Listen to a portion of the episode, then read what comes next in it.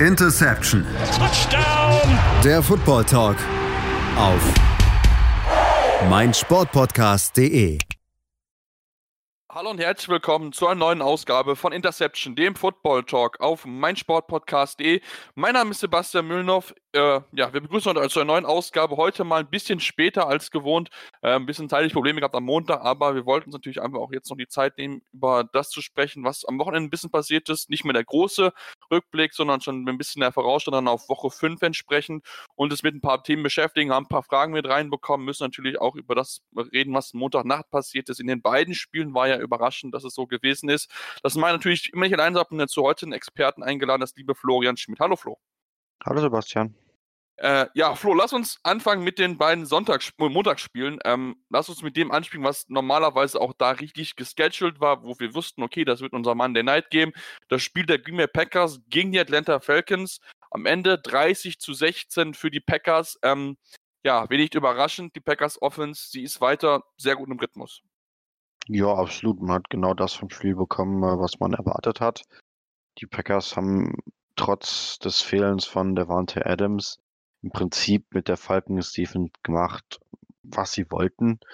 Ähm, da hat es einfach vorne und hinten nicht gestimmt. Die Zuteilungen haben nicht gepasst. Ähm, die Spieler waren gefühlt unaufmerksam, haben viele einfache Fehler gemacht. Zum Beispiel der erste Touchdown passte auf Aaron Jones. Da stehen auf der linken Seite Aaron Jones und äh, ich glaube der Tight End Robert, Robert Tonyan war es, glaube ich, ähm, stehen auf der linken Seite der Formation. Da stehen zwei Gegenspieler drüber, relativ offensichtlich eine Man-Coverage. Und dann verteidigen aber beide eine Man-Coverage gegen den Titan. Aaron Jones ist halt vollkommen offen. Und von solchen, ja, Busted Coverages gab es halt echt einige im Verlauf des Spiels. Ähm, die Packers haben das äh, 31 Personal für sich entdeckt. Also mit drei Receivern, äh, drei Running Backs, einem Tight End plus Hybrid Receiver, Tight End Robert Tonyan als Receiver aufgestellt. Ähm, also im Prinzip eigentlich hätte das auf dem Papier ein relativ gutes Matchup für eine Falcons Defense ist, die gerade auf Linebacker und Safety mit ziemlich viel Speed unterwegs ist. Aber ja, schematisch liegt da scheinbar doch echt einiges im Argen. Ja, das, das denke ich auch. Es ist ja im Endeffekt, das zieht sich ja so ein bisschen durch, dass die Defense der Falcons weiterhin ja, entsprechend schlecht ist. Man hatte gehofft, dass es besser werden würde, aber man muss einfach ganz klar jetzt nach vier Wochen konstatieren, es hat sich nicht viel verbessert und dann natürlich müssen wir dann natürlich auch über das Thema Coaching reden bei den Falcons. Ähm, wir haben es ja schon, Dan Quinn ist für uns alle überrascht immer noch Head Coach bei den Atlanta Falcons. Ähm, ja, was musst du jetzt machen? Musst du schematisch was ändern? Musst du neue Spieler holen? Was ist jetzt so, so dein Gefühl von außen? Was muss sich einfach bessern? Also ich würde zumindest erstmal damit anfangen, dass ich einen neuen äh, Coach ranhole, dem eine Chance gebe, aus dieser Defense irgendwie zumindest zu versuchen, mehr rauszuholen. Ob das dann am Ende gelingt, keine Ahnung. Ich halte die Defense jetzt nicht für so untalentiert, wie sie aktuell spielt. Ich, vom Gefühl her ist es nämlich auch echt, wie gesagt, ziemlich oft einfach, ähm, ja, falsche Playcalls gefühlt oder unaufmerksame Execution der Playcalls. Ja, das wäre zumindest meine erste Stellschraube. Aber man wird doch mit Sicherheit nicht drum herum kommen, äh, da das, den einen oder anderen Spieler auszutauschen. Das ist wahrscheinlich eine, auf jeden Fall eine Idee, mal da einfach ranzugehen.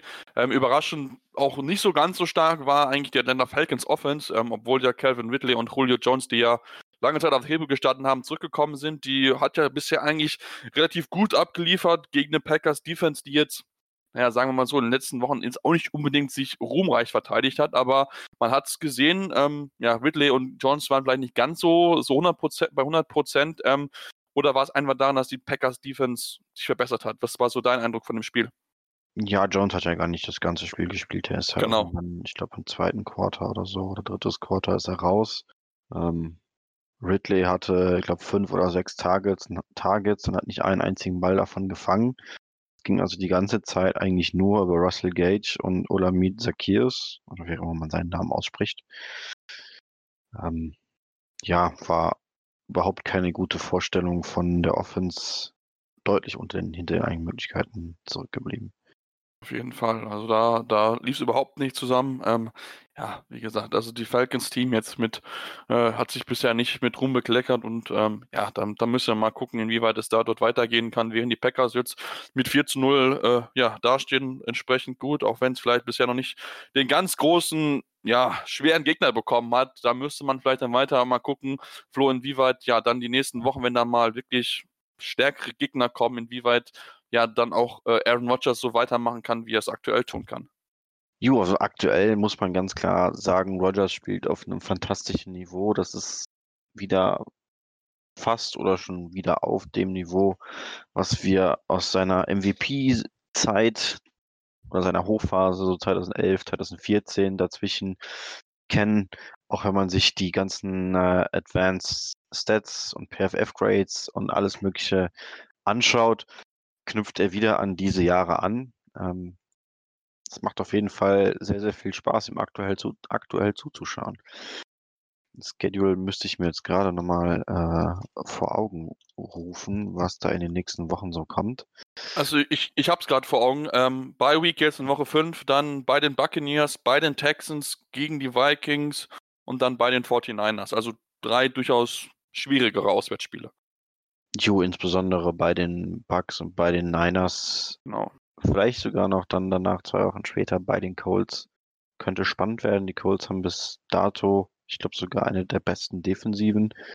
Ja, ich glaube, die meisten wenigsten Passyards zu, glaube ich, zugelassen, glaube ich. Also von Total Stats zumindest. Ja, zugegeben, es waren bisher jetzt noch nicht so die krassesten Passing Offenses, gegen die die Colts gespielt haben. Insofern war das bestimmt, mit Sicherheit ein Stück weit erwartbar, dass die da gut dastehen. Aber dass sie so gut dastehen, ist dann doch äh, eine Überraschung. Ähm, aber ja, diese Spiele bei den Bucks, bei den 49ers, bei den Colts, ähm, da bin ich gespannt, wie die Packers aussehen da bin ich auch definitiv darauf gespannt, wie sie sich dann ja dort schlagen und dann mal, wie gesagt, ein bisschen ja, stärkere Gegner äh, insgesamt haben und dann gucken wir mal, inwieweit dann auch äh, ja, die, diese Form, die sie aktuell haben, bestätigen können und inwieweit dann auch die Defense dann noch ein bisschen besser zeigen kann. Wie gesagt, da gab es jetzt noch bis noch nicht so das große, äh, das große Schwergewicht, was man bisher bekommen hat.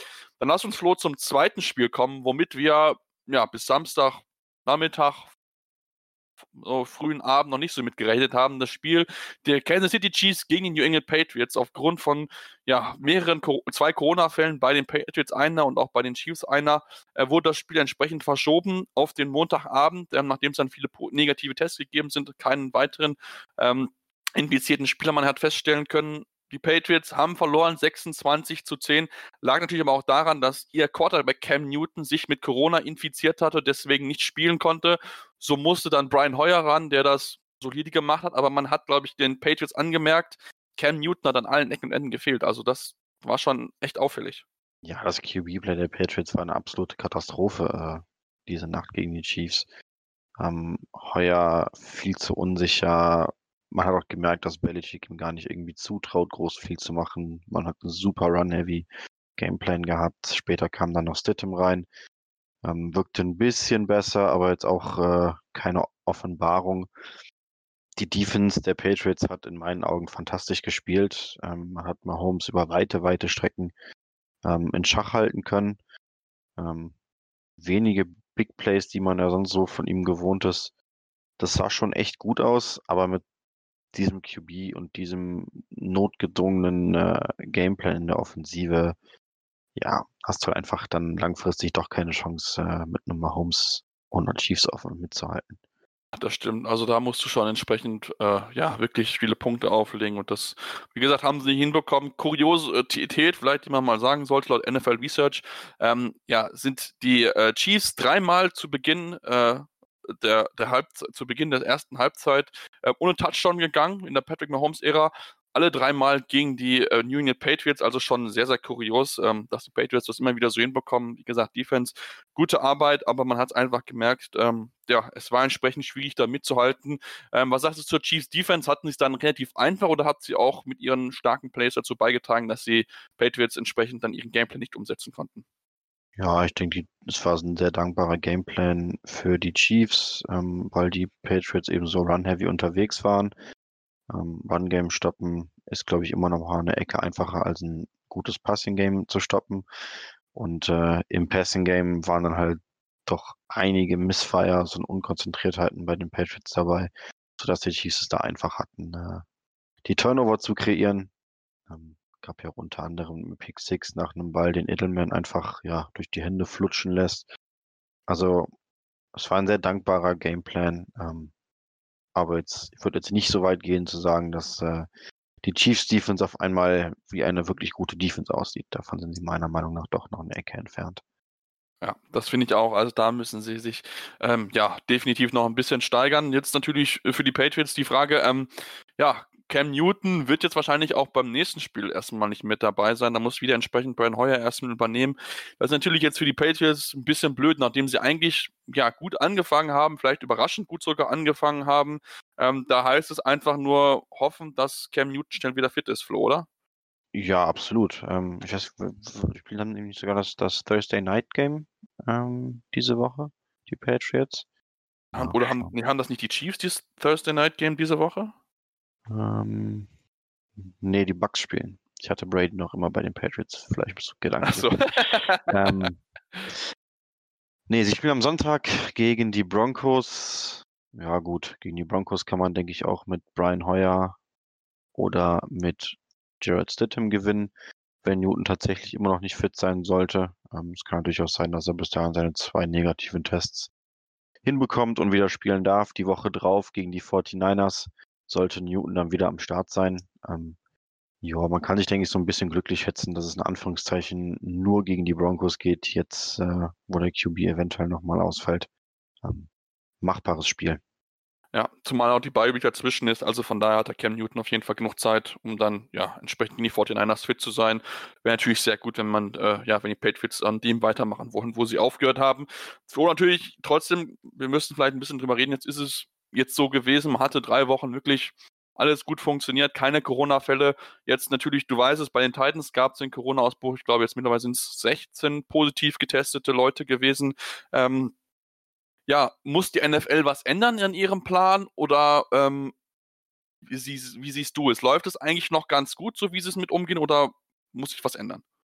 Also ich war zunächst mal total überrascht, dass es ähm, drei Wochen lang fast komplett gut gegangen ist. Es gab ja, glaube ich, nur den einen Fall beim äh, Falcons Cornerback AJ Terrell, ähm, der in den ersten drei Wochen als einziger Spieler positiv getestet wurde. Ähm, ansonsten war es aber ruhig und dann kam innerhalb von einer Woche dann gut der Ausbruch bei den Titans, ähm, Cam Newton, dann gab es noch äh, kurzzeitig Aufregung bei den Saints, wo sich äh, ein Spieler, wo ein Spieler positiv getestet wurde, der sich aber dann als äh, false positive herausgestellt hat. Ja, ich meine, die NFL hat klar, klar Protokolle und Methoden herausgegeben, an die sich zu halten ist, um eben diese Erkrankung möglichst einzudämmen. Ähm, inwieweit die Teams das befolgen, keine Ahnung, das wird man jetzt auch bei den Titans erst noch äh, herausfinden. Da läuft aktuell eine, Suchung, eine Untersuchung durch die NFL. Ich wüsste, hätte aber jetzt auch keinen ähm, praktikablen Lösungsansatz, um solche Ausbrüche in Zukunft zu vermeiden. Ich denke, das Einzige, was man irgendwie machen kann, ist, sich ganz, ganz viele Pläne B, C, D und E zu überlegen, ähm, wie man die Saison irgendwie vernünftig zu Ende bringen kann, sollte es jetzt doch äh, häufiger zu solchen Ausbrüchen kommen. Und inwieweit man da den Spielplan anpassen kann. Ich, denk, ich denke, so eine Bubble-Lösung, wie wir sie in der NBA gesehen haben, ist in der NFL schlicht nicht durchführbar aufgrund der Menge an Athleten, um die, um die es hier geht, oder die Menge an äh, Offiziellen auch bei den Teams, Trainer, Coaches ähm, und was weiß ich nicht alles. Das ist ja nun doch ein bisschen aufwendiger als äh, in der NBA. Schwierig.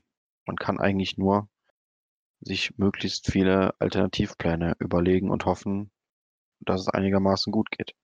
Ja, auf jeden Fall. Also ich glaube, wenn ich richtig informiert bin, haben, glaube ich, die NFL, ich glaube, die Hotels bis Ende Februar für den Fall der Fälle geblockt in Tampa, ähm, um dann ja vorbereitet zu sein, falls man wirklich noch ein bisschen sich Luft verschaffen muss. Jetzt, jetzt gab es dieses erste, äh, das Thema, was die NFL jetzt wohl bespricht, ist wohl das Thema ähm, dass man die Teams in Hotels schickt.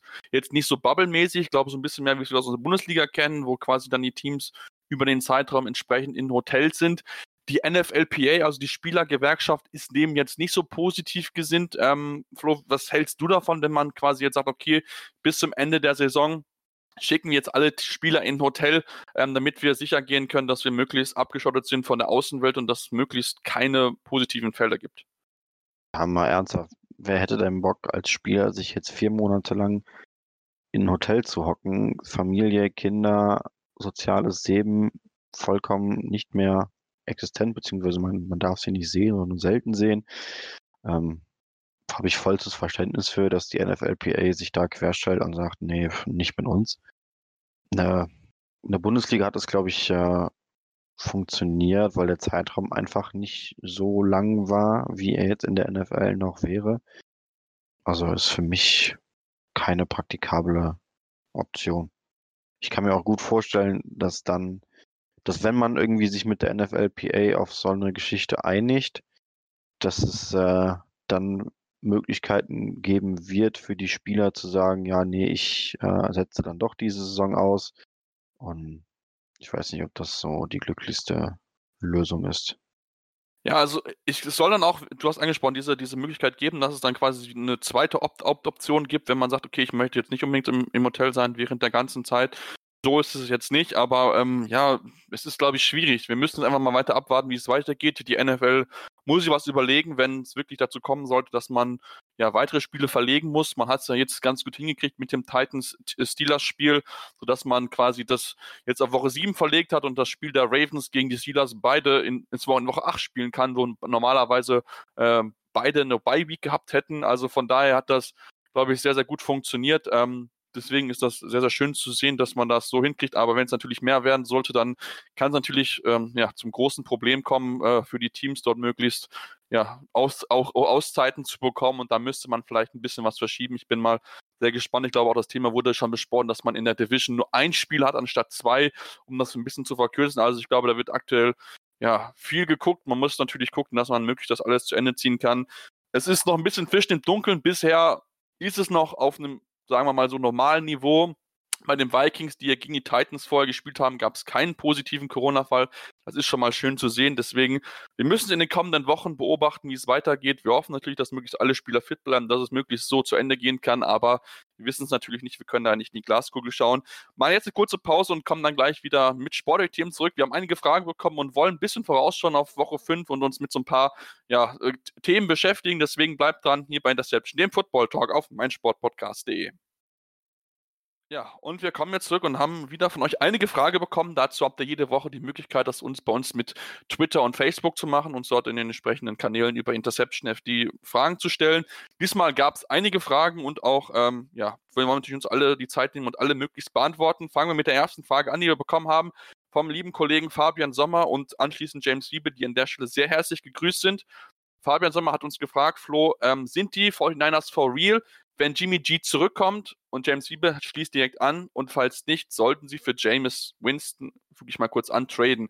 Ähm, geht im, im Endeffekt um die Storyline, dass ähm, ja, es vor dem Spiel jetzt am Wochenende bei den 49ers das Gerücht gab, dass ob nicht Nick Mullins derjenige sei, der das übernehmen könnte. Ich denke, wir können ganz klar sagen, ähm, nur mit Jimmy G sind die 49ers wirklich gut, Flo. Ja, also wer nach dieser Woche noch daran zweifelt, dass Jimmy G der beste Quarterback im 49ers-Roster ist, weiß ich nicht, was ich demjenigen noch äh, an dieser Stelle erzählen soll. Mullins schreckliche Vorstellung gegen die Eagles. Bethard ein bisschen besser, aber auch nichts, mit dem man langfristig arbeiten wollen würde. Ähm, ja, Jimmy G ist, weiß nicht, er wirkt so, er ist halt irgendwie ein guter, guter Game Manager. Ähm, und ich glaube, ganz, ganz, ganz, ganz viel von dem offensiven äh, Erfolg muss man Kyle Shanahan zurechnen. Er hat es ja auch zum Beispiel jetzt, diese gut gegen die Eagles hat es nicht gut funktioniert, aber davor die Woche hat er mit äh, Mullins die, waren es die Giants, ähm, komplett zerlegt und schematisch ja. die so überfordert, dass selbst Mullins äh, wie ein junger Gott auf QB aussah. Ähm, lag mit Sicherheit auch ein Stück weit an den Giants, aber ich denke, dass viel von diesem Erfolg auf jeden Fall Kyle Shanahan zuzuschreiben ist. Jimmy ist dann QB, der das Ganze ganz solide ausführen kann, was Shanahan ihn an Playcalls an die Hand gibt. Ähm, ich mache mir eher so ein bisschen Sorgen um die Defense. Da fehlen ja nun doch einige Leistungsträger. Ähm, ja, auf Receiver bekommen sie dafür jetzt äh, einige Leute zurück. Sie haben heute schon Mohamed Sanu gecuttet, der gegen die Eagles noch gefühlt bei der, mindestens der Hälfte des Snaps auf dem Platz stand. Ist jetzt entlassen worden, weil Debo Samuel endgültig wieder fit ist. Ayuk sah gut aus. Und der war der dritte im Bunde. Ich glaube, JJ Taylor ist äh, auch wieder fit. Ja, wie gesagt, ich glaube, dass das offensiv mit Jimmy G wieder auf jeden Fall in die richtige Richtung geht. Inwieweit das defensiv dann gegen bessere Teams funktioniert, ähm, bin ich noch skeptisch also, wie gesagt, bei den Fortniners geht es eigentlich wirklich nur darum, dass sie wieder fit werden ähm, und dann wieder besser werden. Ähm, ich meine, sie haben auch George Kittle, den dürfen wir nicht vergessen, der ja auch wieder zurück gewesen ist. Unfassbares Spiel, 15 Catches, 183 Yards, ein Touchdown. Also ähm, überragend gewesen. Das muss man ganz, ganz klar sagen. Und ich denke, wenn Jimmy G da wieder zurück ist, ähm, dann wird auch alles wieder so funktionieren, wie es vorher auch funktioniert ist. Klar, es gibt viele Verletzungen. Du hast angesprochen, gerade Defense mit einem Default, der angeschlagen ist, aber auch einem Richard Sherman, der nicht mit dabei ist. Also da fehlen einige wichtige Leistungsträger. Und das merkt man, das kann man nicht einfach so ersetzen. Das ist einfach so. Ich denke, die Eagles und auch andere Teams können davon aktuell ein Lied singen, auch zum Beispiel ja die Denver Broncos, die auch ganz schön angeschlagen sind, verletzungsmäßig. Deswegen, ähm, ich glaube, es ist ein bisschen das Gefühl, wer am gesündesten bleibt von allen Teams, wird am Ende den Super Bowl gewinnen. Ähm, weil das dieses Jahr wirklich, glaube ich, ähm, ja, sehr, sehr, sehr, sehr schwierig sein wird, ähm, da möglichst mit allen äh, Mann da durchzukommen. Lassen wir mal uns ein bisschen schauen und ja, deswegen übt es dann auch die Frage mit James Winston, ähm, ob sie dafür traden sollten. Das ähm, wissen die Flo, willst du darauf antworten? Sollte man für James Winston im Fall der Fälle traden, wenn man sich entscheidet, nicht mehr auf Jimmy G zu setzen oder ähm, wollen wir die Frage runterfallen lassen? Nö, wir können schon gerne kurz darüber sprechen. Ähm, wenn Jimmy Garoppolo jetzt wirklich irgendwie total abstinken sollte oder sich wieder verletzen sollte, ähm, ist, Jim, äh, ist Winston mit Sicherheit eine deutlich, deutlich, deutlich, deutlich bessere Option als ein Mullins oder ein Bethard. Ähm, ich habe allerdings noch so ein bisschen meine Zweifel, ob denn äh, ein Winston so gut in das System von Shanahan passt. Ähm, und vor allen Dingen glaube ich auch nicht, dass die Saints unbedingt so scharf drauf sind, ihn abzugeben. Ähm, insofern, ja, Winston wäre besser als Mullins oder Bethard. Aber nein, ich denke, man sollte nicht für ihn traden. Das, das denke ich auch. Also Scheme für das mit Sicherheit ein Thema. Ähm, das ist auch einfach anders ausgelegt und ob er da James Winston seine Stärken so umsetzen kann, sei mal mit Sicherheit dahingestellt. Deswegen, äh, da ich sowieso kein großer James Winston-Fan ist, würde ich auch nicht für ihn traden, aber das ist ein anderes Thema. Ähm, lass uns zur nächsten Frage kommen, die wir bekommen haben. Und zwar ist das vom German Wunderkind auf Twitter hat uns gefragt, ist Josh Allen der neue Jared Goff? Flo, ich weiß, Josh Allen ist äh, dein Lieblingsthema. Ähm, ja, wie siehst du das? Wie siehst du diese Aussage? Stimmst du dem zu oder äh, kannst du dem widersprechen? Oder möchtest du dem widersprechen vielmehr? Das ist eine schwierige Frage. ähm, ich, Josh Allen sah genauso wie Jared Goff in den Anfangsjahren seiner Karriere echt nicht gut aus. Dann kam McVay und hat irgendwie es geschafft, aus Goff zumindest für ein Jahr hinter einer guten O-Line ähm, einen richtig, richtig guten Quarterback zu machen oder zu, ihn zumindest wie einen aussehen zu lassen. Ähm, Allen war ebenfalls die ersten beiden Jahre, ja, doch schon ziemlich mies, was Accuracy und so weiter angeht. Ähm, aktuell sieht Josh Allen aber verdammt gut aus. Das muss man anerkennen, denke ich. Auch bei PFF ist er, glaube ich, aktuell der viertbestbewertete Quarterback.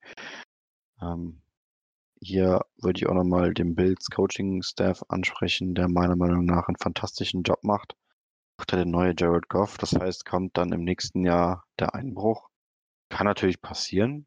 Ähm, wir haben jetzt zwei schlechte Jahre von Allen gesehen. Jetzt sehen wir ein ziemlich gutes Jahr. Ähm, schwierig zu prognostizieren, was in der Zukunft bei ihm passiert, finde ich. Das finde ich auch. Ja, also ich finde es auch sehr, sehr, sehr, sehr schwierig. Ich denke, es wird mit Sicherheit sehr spannend zu beobachten sein, inwieweit ja die Saison dann wir die bestätigen kann, Josh Allen.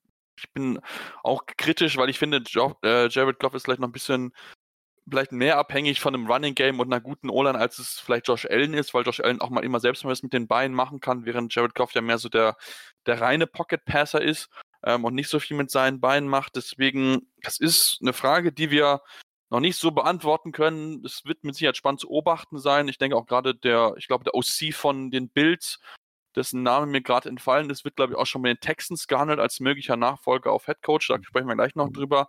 Ähm, aber, genau, genau. Ähm, aber ich denke auch, wir müssen es abwarten, inwieweit er das ist. Josh Allen macht bisher wirklich ein überragendes Spiel, also überragende Saison bisher. Das kann man ganz, ganz klar sagen. Hat sich wirklich gut verbessert, hat auch seinen Deep Ball ein bisschen auch äh, ja, verbessern können. Und ähm, man merkt ihm an, dass er Schritt oder Jahr für Jahr ein bisschen besser geworden ist. Und in diesem Jahr hat er wirklich nochmal einen riesen Schritt gemacht, jetzt vom Vergleich zum letzten Jahr. Deswegen schauen wir mal, wie es bei ihm dort weitergehen wird. Kommen wir zur nächsten Frage, die wir haben. Äh, Alexandros fragt uns, wie können die Texans David Johnson effizienter einsetzen, um, einsetzen, um die Right Receiver zu entlasten? Flo, ähm, hast du eine Idee? Ja, die Frage äh, ist, glaube ich, nicht so ganz ernst gemeint. Denn, Ach so. äh, es ist ja Blödsinn, jetzt irgendwie aufs Running Game zu, zu setzen, um Receiver zu entlasten, um dann irgendwie besser zu werden im Passing Game. Das passt ja nicht so ganz, äh, ganz zusammen. Ähm, das Problem haben die Texans richtigerweise erkannt. Es nannte sich General Manager und Head Coach in Personalunion und konkret Bill O'Brien ist gefeuert worden. Lange, lange überfällig. Ähm, ich habe heute noch einen Kommentar gelesen, äh, auf Twitter war es, glaube ich, hat jemand gesagt, ja, jetzt ein, das ist genau ein Jahr zu spät, letztes Jahr Woche vier, wenn äh, Frank Reich da nicht in der Overtime ähm, so fragwürdige Entscheidungen trifft und die Texans das Spiel nicht nach Overtime gewinnen, fliegt er vielleicht letztes Jahr schon. Heute haben die Texans-Fans endlich bekommen, was sie verdient haben. Ähm, Bill O'Brien ist weg. Als Titans-Fan finde ich das schade, weil man sich immer darauf verlassen konnte, dass so die Texans ähm, ja niemals ihr volles Potenzial, was sie zweifelsohne durch Deshaun Watson haben, entfalten werden können. Ähm, trauriger Tag für mich und meine Titans-Fans. ja, das, das kann ich verstehen. Aber ich finde es auch, ich finde es die richtige Entscheidung. Aber die Frage ist ja eigentlich, Flo, kommt sie nicht zu spät? Weil du hast jetzt deinen besten Wide right Receiver weggetradet mit Andrew Hopkins. Du hast nächstes Jahr keinen First und keinen Second Rounder in dem NFL-Draft. Also das heißt, für einen neuen Head Coach und einen neuen GM macht das natürlich enorm schwierig, diesen Umbruch, die das Team braucht, umzusetzen. Ähm, hat, ja, hat man zu spät gehandelt in dem Sinne? Hätte man vielleicht schon früher handeln müssen? Was ist dein Eindruck? Ich meine, es ist schwierig, klar, aber jetzt stellt sich natürlich die Frage, warum erst jetzt und nicht schon früher? Natürlich hätte man früher handeln müssen, ähm, beziehungsweise man hätte Bill O'Brien niemals ähm, die GM-Rolle geben dürfen. Ähm, als, also als reiner Coach war er lange Jahre von seinen Playdesigns her, fand ich gar nicht so schlecht. Ähm, er hat es ein bisschen verpasst, als Coach so mit dem Trend der Zeit zu gehen, mehr aufs Passing Game zu setzen. Ähm, aber als GM war er halt katastrophal mies.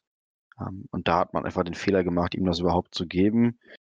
Und dann nochmal einen Fehler gemacht, als man es ihm nicht äh, sofort wieder weggenommen hat. Ja, die Texans ähm, stehen vor einem Umbruch, den sie zweifelsohne vollziehen müssen. Das ist auch keiner, den du wahrscheinlich jetzt von dieser auf die nächste Saison irgendwie angeben kannst, weil dir, wie gesagt, Draftkapital und auch Capspace fehlen, um da die ganz großen Moves zu machen. Es wird also wahrscheinlich eher so, ja, so ein zwei, drei, vier Jahresziel sein. Das Gute für den potenziell neuen Texans Coach ist aber natürlich, dass der Franchise QB schon an Bord ist und auch einen langfristigen Vertrag hat. Ähm, die O-Line sah in der letzten Saison ganz okay aus. Die Saison wackelt ein bisschen. Receiver sind auch eigentlich genug da, sind sich nur ein bisschen zu ähnlich. Ähm, aber auch da, denke ich, könnte man mit dem Scheme einiges rausholen. Also die Tools gerade in der Offense sind nicht schlecht. Die Defense ist dafür mehr oder weniger eine Vollkatastrophe. Ähm, außer JJ Watt ist da nicht mehr viel los. Ja, als Head Coach, glaube ich, die interessantere Aufgabe als als äh, GM. Ja, ich denke auch. Also gerade, glaube ich, für GM ist es mit Sicherheit sehr, sehr schwierig. Da musst du viel Arbeit investieren. Das ist mit Sicherheit für jemanden interessant, der seinen Kader nach seinen Interessen umstellen möchte.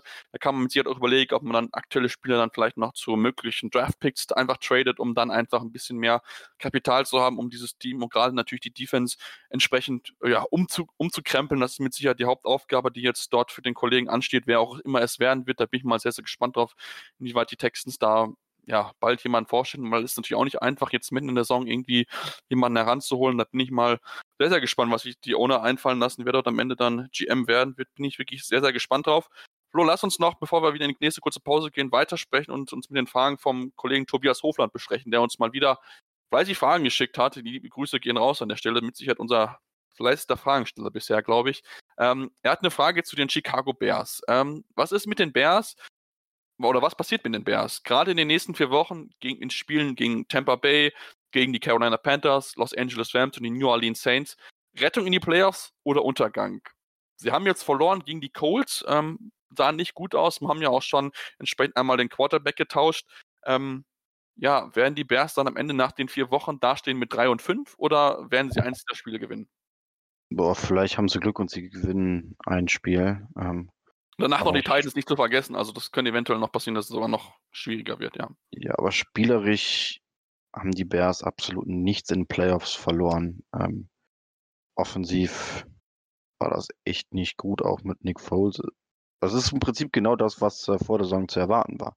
Ähm, Foles vielleicht ein bisschen besser als Trubisky, aber halt immer noch nicht gut. Und das ist dann halt irgendwie so ein Mittelfeld, unteres Mittelfeld, was dann dabei am Ende rauskommen dürfte. Äh, ich glaube nicht, dass es irgendein Team mit einem noch schmeichelhafteren Rekord gibt als die Bears. Ähm, ja, also würde mich nicht überraschen, wenn sie die nächsten vier alle verlieren. Vielleicht sogar die nächsten fünf mit den, mit den Titans eingeschlossen. Ja.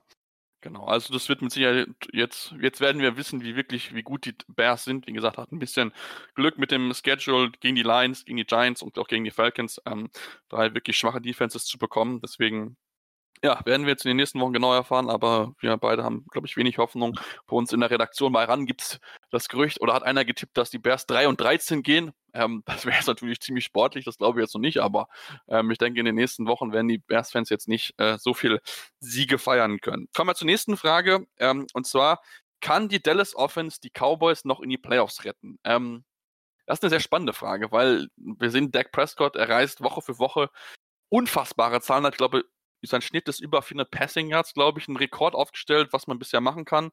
Ja, aber das Problem ist halt die Defense, die ja es nie hinbe hinbekommt. Das Gute aber ist, glaube ich, Flo, die NFC East ist grottig schlecht. Ich glaube, es fasst es ganz gut zusammen. Also von daher möglich, oder? Ja, absolut. Also wenn die Cowboys es in dieser Division nicht in die Playoffs schaffen, dann wüsste ich nicht, ähm, wer sonst es in dieser Division verdient hätte, in die Playoffs kommen, denn wirklich alle anderen Teams sind aktuell katastrophal schlecht.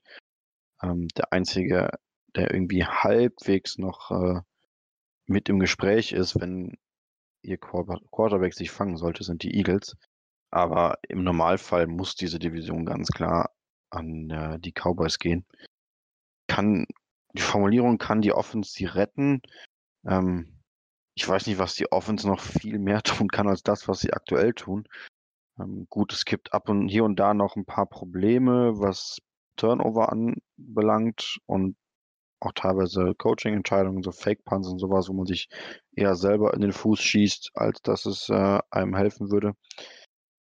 Das könnte, da könnte man vielleicht noch ansetzen, aber das ganz große Problem der Cowboys liegt äh, in der Defense. Ich glaube, da braucht man keinen Heal draus machen. Muss man vielleicht schon einen neuen DC holen oder ist das noch zu früh? Ja gut, ich meine, sch schlechter kann es kaum werden, also warum nicht?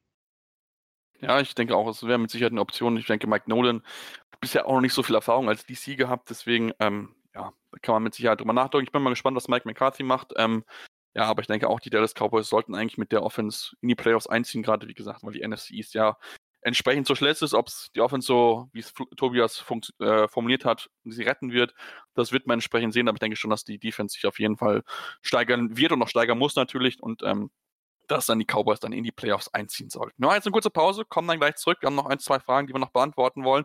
Und natürlich gucken wir auch schon ein bisschen voraus auf Woche 5. So das ein oder andere spannende Duell. Deswegen bleibt dran hier bei Interception, dem Football Talk auf meinsportpodcast.de. Ja, und wir sind zurück bei Interception, dem Football Talk auf meinsportpodcast.de und haben, wie gesagt, noch das eine oder andere äh, Fragen, die wir beantworten wollen. Wollen wir noch Woche 5 vorausschauen. Ähm, kommen wir jetzt zur nächsten Frage von Tobias Hofland, hat uns noch drei Stück gestellt. Ähm, fangen wir mit deren um Matt Patricia. Er hat uns gefragt, ist Matt Patricia noch zu retten? Ähm, sechsmal in Folge haben die Lions geführt und dann noch verloren. NFL-Rekord, das hat bisher noch kein Einziger geschafft. Also eigentlich, Flo, kann ihn kaum noch was retten, oder? Nee, Matt Patricia ist nicht mehr zu retten. Ich glaube, es waren sogar jetzt vier Spiele in Folge, also jedes Spiel dieser Saison, wo sie mit an irgendeinem Zeitpunkt im Spiel mit mindestens zehn Punkten geführt haben und haben sie jedes Mal noch verschafft, geschafft, das zu verkacken. Auch jetzt wieder gegen die Saints äh, 14-0 geführt und dann kassierst du 35 Punkte unanswered von den Saints. Ja. Ähm, sieht scheiße aus für die Defense. Ähm, ich glaube, die ist aktuell eine der schlechtesten ähm, in der Liga. Nach dem Spiel hat äh, Patricia sich dann hingestellt und hat behauptet, er hätte das Team ja mit äh, vielen Problemen übernommen und hätte viel Arbeit leisten müssen und dass sie aber auf äh, dem Weg sind, das zu tun. Und dann schaut man sich mal an, wie das Team da schon, als er das übernommen hat. Ich glaube, man ist in dem Jahr 9-7 gegangen, hat in Woche 16 noch um die NFC North mitgespielt. Ähm, die Jahre davor war man auch immer so um die 9-7 unterwegs, hatte auch das, das ein oder andere Playoff-Spiel, meine ich, dabei. Und man hat im Prinzip damals ähm, Jim Caldwell war es, glaube ich, gefeiert, weil man mehr Erfolg haben wollte und man nicht mehr zufrieden war mit 9-7, 8-8 und so weiter. Ja, dann kommt Matt Patricia und geht, glaube ich, in seinen bisherigen zwei Saisons irgendwas 10, 34-1 oder irgendwie sowas. Also wirklich grandios Kacke, was er da hier das Team heruntergewirtschaftet gewirtschaftet hat, muss man ja fast schon sagen. Ähm, äh, heute vom äh, James einen Kommentar auf äh, Twitter gelesen. Ähm, hat, er, hat er gesagt, äh, vielleicht war der Move des äh, Texans Owners, äh, des Texans Owners Bill O'Brien zu feuern, jetzt äh, könnte einige Türen vielleicht öffnen, durch die öffnen, durch die man Leute wie Matt Patricia, Dan Quinn ähm, treten könnte. Und, das äh, habe ich auch gesehen, ja. Die auch äh, herausschmeißen könnte. Wäre mit Sicherheit angebracht. Adam Gaze war der dritte Kandidat, den er genannt hatte. Genau, der eigentlich auch schon auf jeden Fall hätte gefeuert werden müssen, ähnlich wie Dan Quinn. Also da gibt es aktuell drei, die sehr, sehr prädestiniert sind dafür, dass sie eigentlich in den nächsten Wochen entsprechend äh, gefeuert werden sollten. Mal gucken, inwieweit das passieren wird. Ähm, kommen wir zur nächsten Frage, die uns äh, Tobias gestellt hat. Und zwar, ähm, haben die Ch Chargers mit Herbert den richtigen QB? Ähm, äh, Justin Herbert drei Spiele jetzt gehabt aufgrund der Verletzung von Tyrod Taylor. Bisher dreimal sehr gut überzeugen können, finde ich. Klar, er hat noch ein paar Rookie-Mistakes mit dabei gehabt, aber hey, wie gesagt, er ist Rookie, das darf man auf jeden Fall zulassen. Und ähm, ich muss sagen, er sieht richtig, richtig gut aus und ähm, für mich ist er der richtige Quarterback. Also da haben die Chargers viel richtig gemacht. Jo, als Chargers-Fan, äh, auch wenn es bisher in der Win-Column nicht besonders äh, gut aussieht, wäre ich total glücklich damit, was ich bisher in der Saison von meinem Team gesehen habe. Ähm, Justin Herbert sieht verdammt gut aus. Ähm, sehr, sehr, sehr, sehr beeindruckend, ähm, wie wenig er sich dafür interessiert, wie viel Pass Rush vom Gegner kommt. Ähm, er hat die Defender aufgrund seiner miesen O-Line relativ, relativ häufig zügig im Gesicht hängen und wirft den Ball trotzdem 20, 30, 40 Yards ähm, downfield. Also das sieht schon echt, echt stark aus, was der da macht. Klar, hier und da sind nochmal so die Rookie-Mistakes drin, aber wie zum Beispiel da gegen die Chiefs, der eine, die Interception, die er wieder vor für das First Down laufen kann. Ähm, hier und da irgendwie mal ein paar blöde Reads oder wo er ein bisschen zu viel erzwingen will. Aber mein Gott, das ist halt ein Rookie und dieses zu viel erzwingen wollen finde ich persönlich sympathischer als äh, das ständige krampf krampfhafte Suchen nach der Checkdown-Option. Insofern, Herbert sieht gut aus, die Chargers-Fans ähm, können sich aktuell glücklich schätzen, denn es sieht so aus, als hätte man einen brauchbaren QB an Land gezogen im Draft. Auch wenn es zwar noch nicht zu Siegen gereicht hat, aber ich denke, das wird auf jeden Fall noch kommen. Das liegt nämlich eher an, an anderen Themen und nicht äh, einzig und an Justin Herbert. Ähm, ja, kommen wir zur letzten Frage. Ich glaube, ein bisschen ironisch gemeint. Ähm, wer ist die Macht im Big Apple und wer bekommt den First Overall Pick? Giants oder Jets? Sagen wir es mal so, eine Macht gibt es im Big Apple jetzt nicht. Ähm, ich denke, die sind beide relativ schlecht, die Giants und die Jets. Da haben beide Fanbases aktuell wenig zu lachen. Ähm, ich würde aber gefühlt die Giants ein bisschen stärker einschätzen. Ich fand, was sie gegen die Rams gemacht haben, das sah echt gut aus. Also da die Rams Offense so, so, äh, so ähm, ja, runterzubringen und so wenig zuzulassen, da war ich schon echt, echt überrascht. Gut, die Offense, da muss ich auf jeden Fall noch was bessern, aber es sah auf jeden Fall besser aus, als was die Jets bisher gezeigt haben. Ja, gut, die Giants haben halt minimal ein bisschen was gezeigt und die Jets haben bisher einfach genau gar nichts gezeigt. Das Genau. ist, glaube ich, der Unterschied. Ähm, ich glaube, wenn die Jets weiter an Adam Gase festhalten, dann sind sie der klare Kandidat für den Nummer 1 Pick. Sollten sie ihn während der Saison noch rausschmeißen, kann das natürlich immer noch so einen, so einen kleinen Schub geben. Das hat man ja schon öfter mal gesehen, dass dann äh, unter dem neuen Coach mit neuen Einflüssen das Team gerne mal für ein, zwei Spiele ein bisschen über seinen Möglichkeiten spielt. Also im Prinzip könnten die Jets sich durch das Entlassen von Adam Gase während der Saison noch den First Overall Pick versauen. Ähm, bin gespannt, ob sie das tun werden. Aber ja, wenn man das Innehalten des First Overall Picks als Macht bezeichnet, dann äh, sind die Jets die Macht im Big Apple. ja, es kann, kann ja auch Gutes sein, wenn man äh, sich an eins dann vielleicht einen Trevor Lawrence oder so holen kann. Der ist mit Sicherheit vielleicht aktuell. Auf jeden Fall. Ich Äh. habe gehört, die Jets können ganz gut einen neuen QB gebrauchen. Das habe ich auch gehört. Sam Donald sieht wirklich echt nicht gut aus. Also, ähm, ja. Wie war das- wie war das noch? 2000, 2018 wurde er auch gedraftet. Da wurde ja von der super starken ähm, ja, Klasse gesprochen, die dort ist bei der QB. Aktuell ist da nicht so viel Gute. Der schlechteste, also in der ersten Runde schlechtest gedraftete Quarterback ist bisher der beste mit Lamar Jackson und ähm, vielleicht noch Josh Allen ist gut, aber die anderen, ja, die haben ja, noch. Baker fand ich jetzt auch nicht so schlecht in den letzten paar Wochen. Ja, er hat sich gezeigt, aber ich finde, wenn er das Team selbst tragen muss, dann tut er sich schon noch ein bisschen schwer. Aber ähm, ich denke, Sam Darnold und Josh Rosen, die haben bisher am wenigsten überzeugen können von den fünf. Ich glaube, da sind wir uns definitiv einig. Absolut. Ja, lass uns ein bisschen auf die nächste Woche vorausschauen. Ähm, gut, Thursday Night Game, Tampa Bay Buccaneers gegen Chicago Bears. Wir haben schon ein bisschen drüber, äh, drüber äh, gesprochen. Das wird wahrscheinlich ein relativ klarer Backsieg sein. Ähm, da, wie gesagt, die Bears ja, entsprechend sich äh, ja nicht so gut äh, präsentiert haben und auch nicht so stark sind. Was ist denn Spielflow, was du unseren Hörern ans Herz legen wollten, sich unbedingt anzuschauen? Puh, ich gehe gerade mal so ein bisschen die Liste durch. Ähm, ich werde natürlich ein Auge auf das Titans-Bills-Game werfen. Nicht nur, weil ich Titans-Fans bin, sondern Titans-Fan bin, sondern weil ich auch äh, spannend finde, wie und in welcher oder wie gut vorbereitet die Titans äh, sein werden, nachdem sie jetzt eine Woche nicht in ihre Team-Facility durften. Ähm, erst ab Mittwoch dann tatsächlich wieder sich physisch treffen dürfen, so wie es aussieht. Ähm, ich habe ein bisschen Angst, dass Josh Allen seinen dritten Spiel im dritten Sieg gegen uns feiert. Falcons gegen Panthers könnte vielleicht ganz unterhaltsam werden, denn es dürften, glaube ich, viele Punkte fallen. Die Panthers Offense funktioniert auch ohne Christian McCaffrey ganz gut in den letzten Wochen.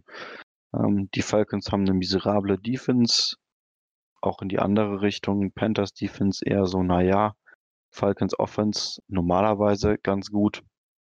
Da könnte es also eng werden und viele Punkte fallen. Ähm, ja, Chiefs gegen Raiders. Chiefs kann man sich, denke ich, auch immer ganz gut anschauen mit Mahomes. Ähm, was haben wir sonst noch im späten Fenster? Ähm, puh, Giants Cowboys. ja, das, das riecht irgendwie. Ja, Giants Cowboys wird halt wahrscheinlich ein kompletter Shootout werden, in dem die Giants vermutlich irgendwann nicht mehr mithalten können. 49ers Dolphins sollte ziemlich klar werden. Patriots Broncos sollte eng und unansehnlich werden. Da bin ich wahrscheinlich am ehesten noch bei Browns gegen Colts. Ja. Ähm, als interessantestes Spiel aus dem Fenster. Ähm, was für mich, glaube ich, spannendste Spiel, ähm, oder wo ich mich am meisten drauf freue, ist Seahawks gegen Vikings. Ähm, Vikings Offense scheint so ein bisschen in Fahrt zu kommen. Wieder zwei schlechte Defenses. Ähm, dürfte auch viele Punkte und geben und ein Spektakel kündigt sich an. Da bin ich auch auf das Spiel auch wirklich gespannt. Also, ne, die Vikings haben jetzt, glaube ich, so ein bisschen so einen Rhythmus jetzt in der Offensive gefunden, ähm, dass sie, äh, dass sie so ein bisschen reinkommen. Justin Jefferson hat sich in den letzten zwei Wochen wirklich, wirklich gut präsentiert, das muss man schon sagen. Und ähm, das könnte wirklich, wirklich ein spannendes Spiel sein. Ähm, und dann vielleicht, ich weiß nicht, Monday Night Chargers gegen Saints. Ähm, bin ich mal gespannt. Ne? Saints haben sich bisher auch noch nicht zu 100% überzeugen können. Ähm, Chargers mit Justin Herbert gegen die durchaus stärkere Saints-Defense, wenn Herbert starten darf. Äh, Tyler Taylor ist ja immer auch der Starter bei Anthony Lynn, das dürfen wir nicht vergessen. Ähm, ja, oder du musst noch mal kurz den Teamdoktor fragen, ob man einmal in die Lunge von Tyler Taylor reinsticht. ähm, Ja, aber vielleicht sollte da mal lieber jemand äh, an Anthony Lynn seine Hände anlegen. vielleicht, vielleicht. ähm, ja, also ich bin, ich bin da wirklich sehr, sehr gespannt drauf. Also natürlich gibt es auch so ein paar Spiele, wo ich mir echt so denke, oh, das wird, glaube ich, nicht so schön anzugucken, aber das kann relativ deutlich werden. Ähm, ich bin auch vielleicht geguckt, die Cardinals nach der Niederlage, wie sie sich dann gegen die Jets präsentieren, denn ich war von den Cardinals letzte Woche echt, echt enttäuscht, dass sie da gegen die Carolina Panthers überhaupt gar nichts hinbekommen haben offensiv. Ähm, gut, gegen die Jets sollte das eine relativ klare Geschichte werden, aber ähm, mal gucken, inwieweit sie dann sich dann ein bisschen besser präsentieren können als noch zuvor und ob dann wieder die Jets Defense äh, à la Greg Williams Strafen um Strafen sammeln wird. Das war ja echt äh, nicht schön anzugucken. Ähm, mal gucken, ob es da eigentlich vielleicht nochmal Untersuchungen von der NFL gibt, weil das war echt wirklich, äh, ja, Ich habe wirklich- im, Zusammenhang mit diesem Spiel äh, Ich hab's gesehen, ja. den äh, Audiomitschnitt damals rund um die Bounty Gate Affäre zum ersten Mal gehört und war danach echt, echt sprachlos und habe mich gefragt, äh, wieso jemand überhaupt noch in der Liga coachen darf.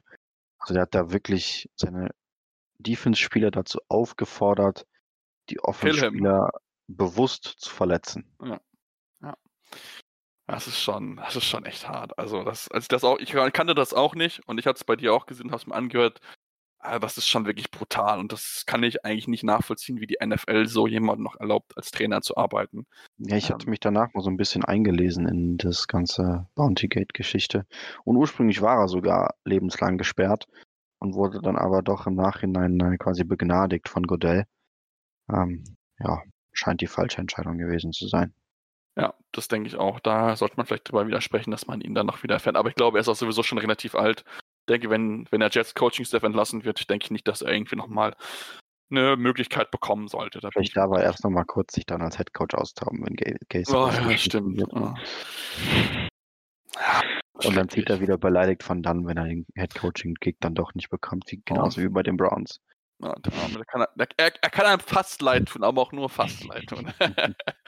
ja, gut, dann war's heute. Das war's unser Enderflow. Wenn du äh, nichts mehr hast, dann würde ich das Ganze jetzt einmal schließen wollen für die Woche.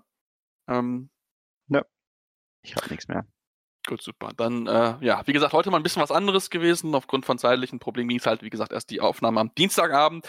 Ähm, nächste Woche hört uns dann natürlich wie gewohnt dann am Dienstag. Da wird es uns auf jeden Fall auf die Ohren geben. Schauen wir mal, was die Woche für uns bereitet. Hoffentlich mit möglichst wenig negativen Nachrichten, möglichst wenig Corona-News ähm, und hoffentlich möglichst allen Spielen, die normal stattfinden, wie es geplant wurde. Ähm, und natürlich gibt es euch für euch die Möglichkeit, uns dann wieder Fragen zu stellen. Wie gesagt, jeden Montag könnt ihr das machen über Interception FT bei Facebook und bei Twitter. Die Möglichkeit, uns dort Fragen zu schicken. Und wie gesagt, wir beantworten sie jede Woche regelmäßig. Danke natürlich an allen, natürlich auch uns die Fragen stellen. Ähm, ja, und dann hören wir uns nächste Woche wieder hier bei Interception, dem Football Talk auf meinsportpodcast.de. Interception. Touchdown! Der Football Talk auf meinsportpodcast.de.